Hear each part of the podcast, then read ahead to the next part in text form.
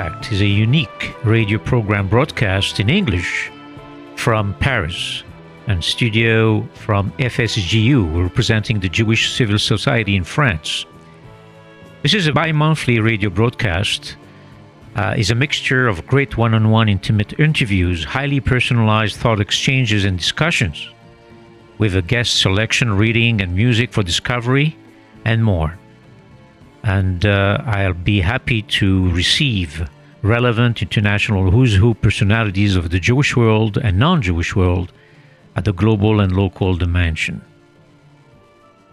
This Nation Impact Radio, this is George Hazan welcoming you.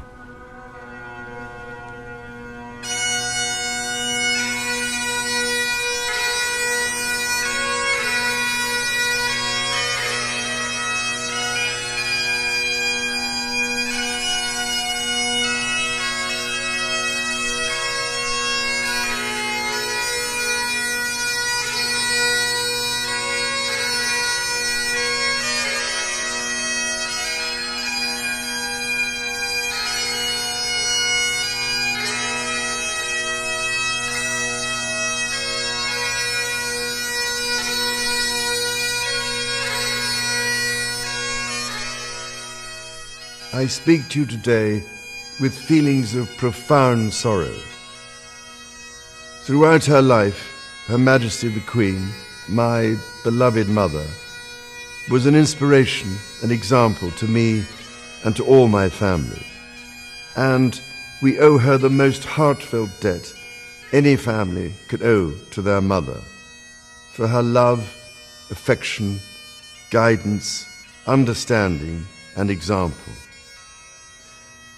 Queen Elizabeth was a life well lived, a promise with destiny kept, and she is mourned most deeply in her passing. That promise of lifelong service I renew to you all today. Alongside the personal grief that all my family are feeling, we also share with so many of you in the United Kingdom, in all the countries where the Queen was head of state, in the Commonwealth, and across the world, a deep sense of gratitude for the more than 70 years in which my mother, as Queen, served the people of so many nations. In 1947, on her 21st birthday, she pledged in a broadcast from Cape Town to the Commonwealth to devote her life, whether it be short or long, to the service of her peoples. That was more than a promise. It was a profound personal commitment which defined her whole life. She made sacrifices for duty. Her dedication and devotion as sovereign never wavered through times of change and progress, through times of joy and celebration, and through times of sadness and loss. In her life of service, we saw that abiding love of tradition, together with that fearless embrace of progress, which makes us great as nations. The affection admiration, and respect she inspired became the hallmark of her reign. And as every member of my family can testify, she combined these qualities with warmth, humor, and an unerring ability always to see the best in people. I pay tribute to my mother's memory, and I honor her life of service. I know that her death brings great sadness to so many of you, and I share that sense of loss beyond measure with you all.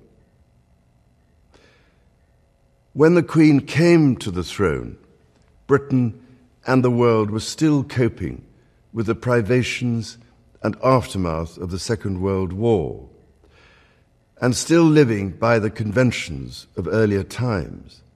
In the course of the last 70 years, we have seen our society become one of many cultures and many faiths. The institutions of the state have changed in turn. But through all changes and challenges, our nation and the wider family of realms, of whose talents, traditions, and achievements I am so inexpressibly proud, have prospered and flourished. Our values have remained and must remain constant. On behalf of the Jewish communities of the Commonwealth, I convey our most profound condolences on the passing of Her Majesty the Queen. The Queen embodied the most noble values of British society. Throughout her extraordinary reign, she conducted herself with grace, dignity, and humility, and was a global role model for distinguished leadership and selfless devotion to society.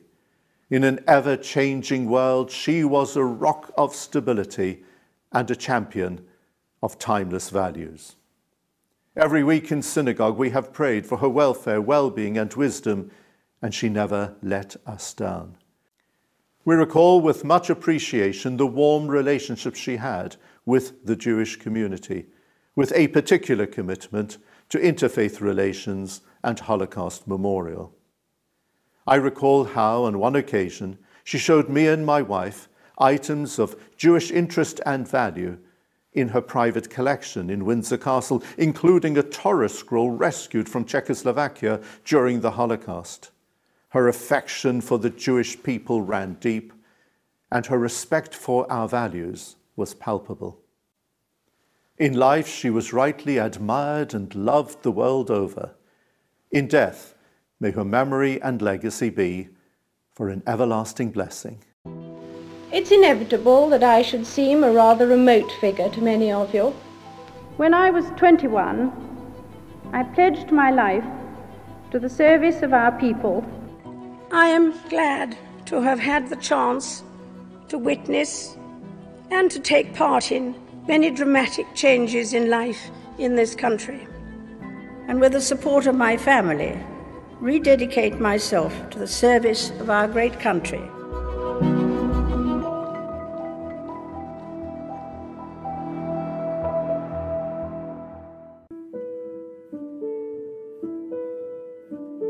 Queen Elizabeth II ushered the monarchy into a new and radically different era. Her reign blended the ancient and the modern. When she became queen, the country was still reeling from the memory of the Second World War. Her coronation in 1953 was the first royal event of its kind to be broadcast live on television.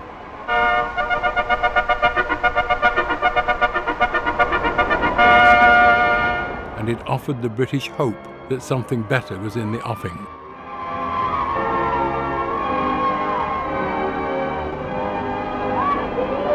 By then, the royal family was accustomed to broadcasting its message. In 1940, as Princess Elizabeth, the Queen gave her first radio address. Thousands of you in this country have had to leave your homes and be separated from your fathers and mothers. She was aged 14, and Britain faced what Churchill called its finest hour in the war against Germany. Newsreel clips showed her parents inspecting the damage of bombing attacks on London. And the knowledge that their king and queen are among them, they were actually caught in a raid and had to take shelter during this particular visit, has greatly heartened the people. The royals understood the power of imagery, and television showed what the monarchy did best the pageantry that celebrated its position reinforcing its stature and the vital mystique that underpinned it. For the first time since her coronation, we saw the great state coach, ornate, gilded, richly painted, perhaps the world's most beautiful anachronism. This was technology that molded and massaged the information that reached the public about an ancient and distant institution. In the more than 60 years of the Queen's reign, the empire shrank back essentially to its island core, and she came to preside over a different nation, far less ready to acknowledge her, far less deferential, more assertive, more wealth driven, greedier, some people thought. it became increasingly important to use mass media and television where radio had sufficed in the past to control the royal narrative and uphold its importance. Above all, she created the impression of a royal household headed by a woman beyond all reproach, whose behavior was never ever questioned. But upholding this image was not easy. We interrupt this film to tell you we are getting reports that Diana, Princess of Wales, has died after a car crash in Paris. They were apparently being pursued by paparazzi on two motorcycles. After the death of Princess Diana in 1997, the Queen almost lost public sympathy irrevocably, seeming very, very distant, almost aloof. She appeared reluctant to respond to a yearning among the public for her to acknowledge the national mood of mourning. It was several days before she finally went on television and addressed the nation. Since last Sunday's dreadful news, we have seen throughout Britain and around the world an overwhelming expression of sadness at Diana's death. Then, most tellingly of all, she stood in front of the gates of Buckingham Palace as the funeral cortege went by and lowered her head in acknowledgement of Diana's immense popularity. Royal heads of state do not generally bow to other people, other people bow to them. And here she was in public, her head bowed, and that helped the monarchy begin to restore its image. It is with deep sorrow that Her Majesty the Queen announces the death of her beloved husband, His Royal Highness the Prince Philip, Duke of Edinburgh. The death of Prince Philip was portrayed as a national tragedy. The couple had been married for 73 years. It was a relationship that had fused with the image of the monarchy. There was always the Queen leading the way, with Philip a step behind as protocol required. Emotionally, though, he was at her side. The loss of her husband produced a tremendous outpouring of public sympathy. She responded at first with seclusion, then with the resumption of royal duties. By and large, the Queen's tenure modernised the royal family without shedding its extraordinary privilege. It changed the way the world perceived the ancient institution and the way the institution reacted to the world. But at its heart, the monarchy remained ambivalent bereft of executive power, reigning only with the tacit assent of its subjects, yet central to Britain's sense of itself. Looking back, one's tempted to think, what was it? When did the Queen define how she saw her role? And you could probably say in one speech in 1957. I cannot lead you into battle. I do not give you laws or administer justice. But I can do something else. I can give you my heart. This would be her legacy as her reign came to an end, the longest rule of any British monarch.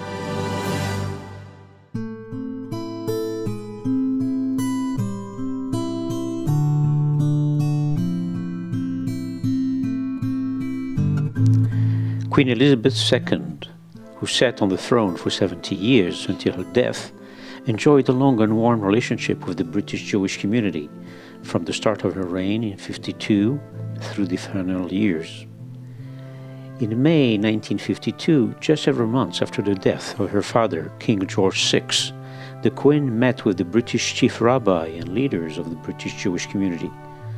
A month later, Jewish officials, as well as the Israeli ambassador, were present at her coronation at Westminster Abbey marking her Platinum Jubilee in June 2022, the president of the Board of Deputies of British Jews wrote that Queen Elizabeth has been a rock for the nation and has cultivated a long history of involvement with the Jewish community. Head of the 56 states of the Commonwealth and its 2.5 billion inhabitants, Supreme Court Governor of the Anglican Church, Queen of England when Churchill was Prime Minister, with Truman in the United States and Stalin in the then USSR. Queen Elizabeth II exercised her duties until the age of 96, properly enthroning Liz Truss, the British new Prime Minister, just 48 hours before gracefully bowing out of the world.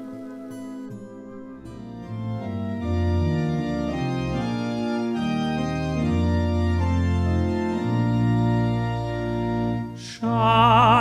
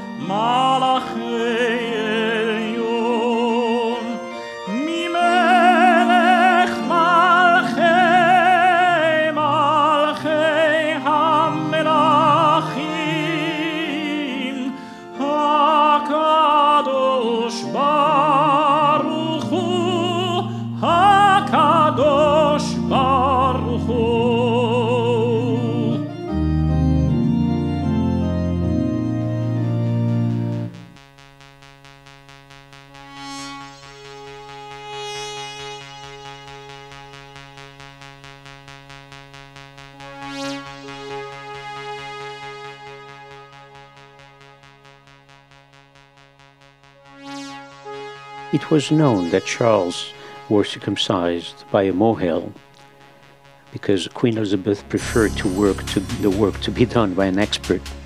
But circumcision is not, contrary to what has been claimed, a rule in the royal family.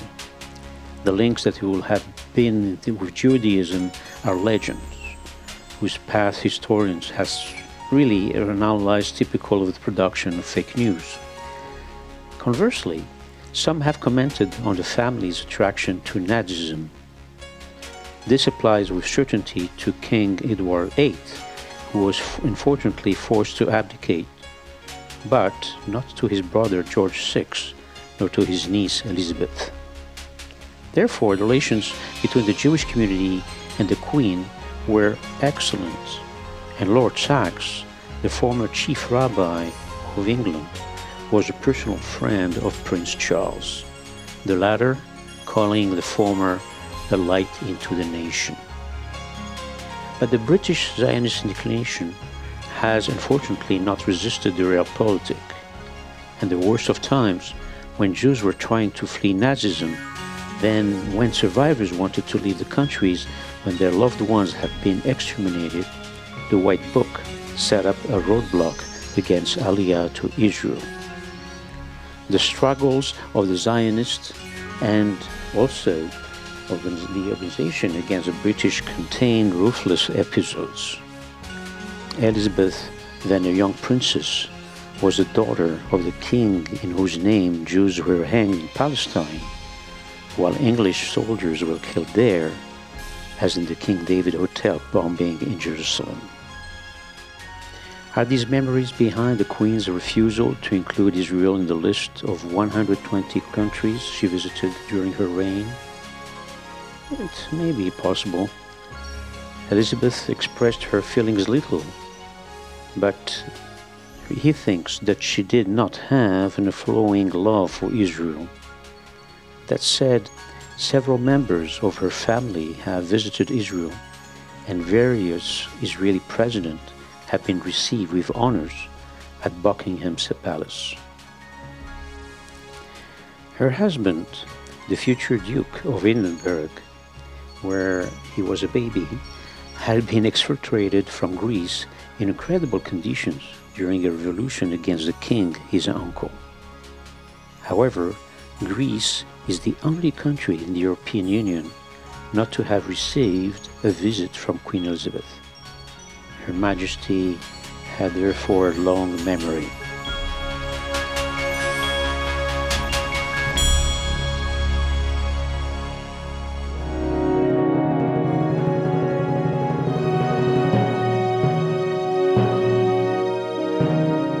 Elizabeth II,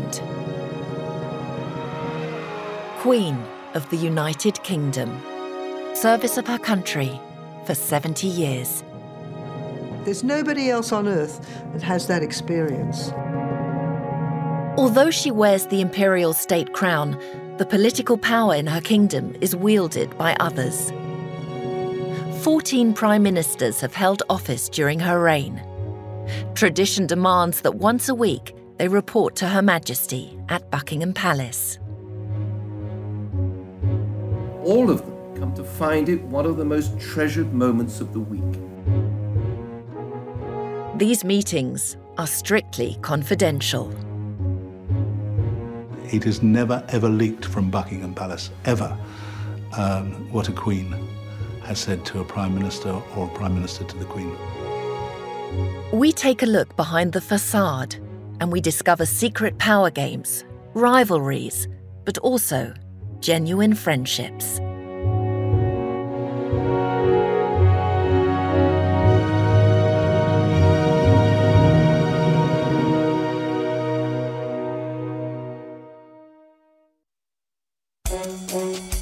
The British love their Queen, maybe because she doesn't talk about politics. It's often said she's never put a foot wrong, and that is true. But she has understood the importance of silence, of not expressing her opinions, of not reacting.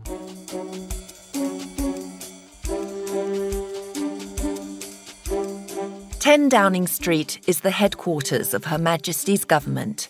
From here, the Prime Minister starts every week on a little business trip to Buckingham Palace for their weekly audience with the Queen.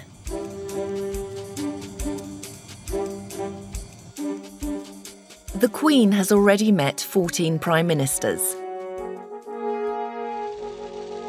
The first was Winston Churchill, her paternal friend. Particularly close was her relationship with Prime Minister number five, the Labour lefty Harold Wilson. At the end of the 70s, the first female Prime Minister, Margaret Thatcher, the Iron Lady. Equally difficult was her relationship with Tony Blair.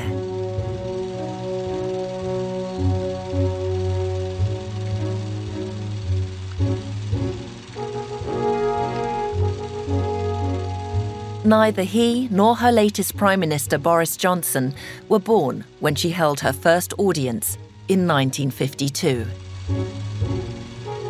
We, the rest of us in Britain, love this. We love the idea that once a week, the Prime Minister, even if we voted for him, has to go and bow the knee to somebody. That's his greatest significance of all. That once a week, the powerful Prime Minister, with all his connections and everything, has to go and give an account, has to literally bow the knee to somebody who represents something bigger than him. During the audience, the Queen listens more than she talks, but she's always well prepared and guides the conversation by asking the right questions.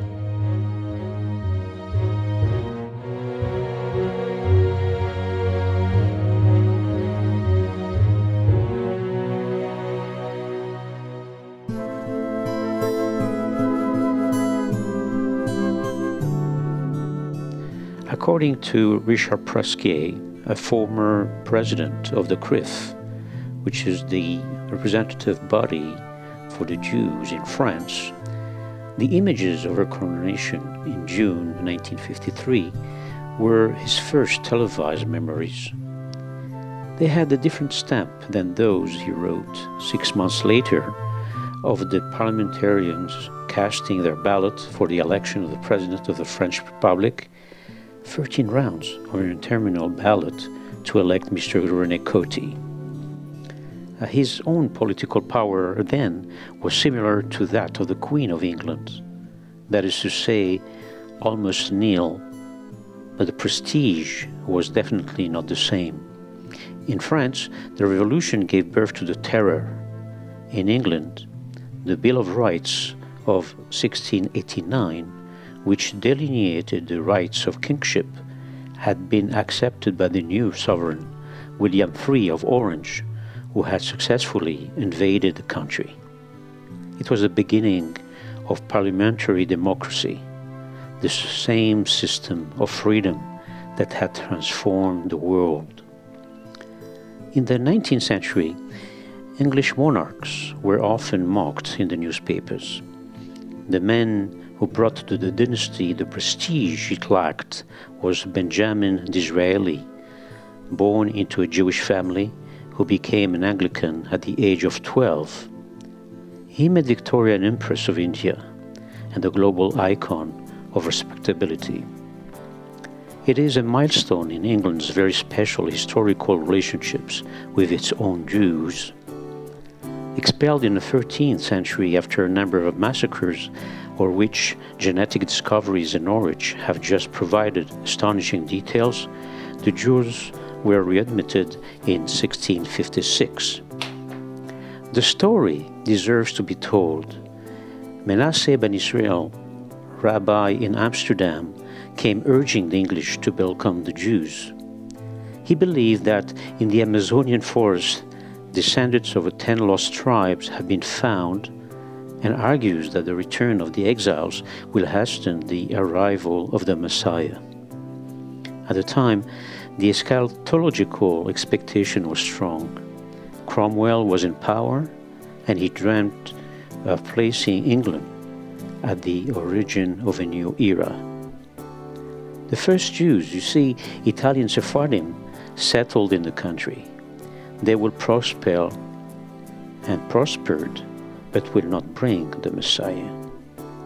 Much later, Messianic dispositions, for example in Lord Balfour, to name just one name, will help Zionism to progress not always among English Jews.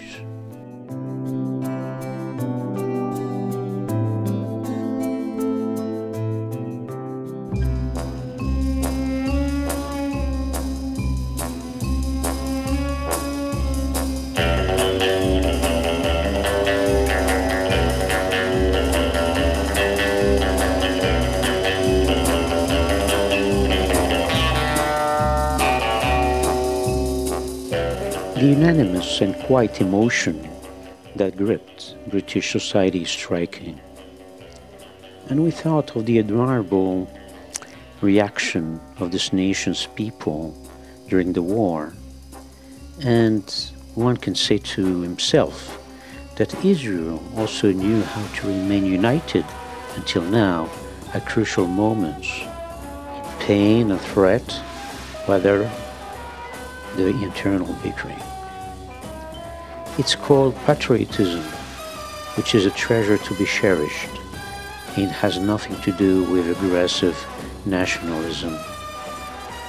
The current war in Ukraine today provides a model for this indispensable distinction.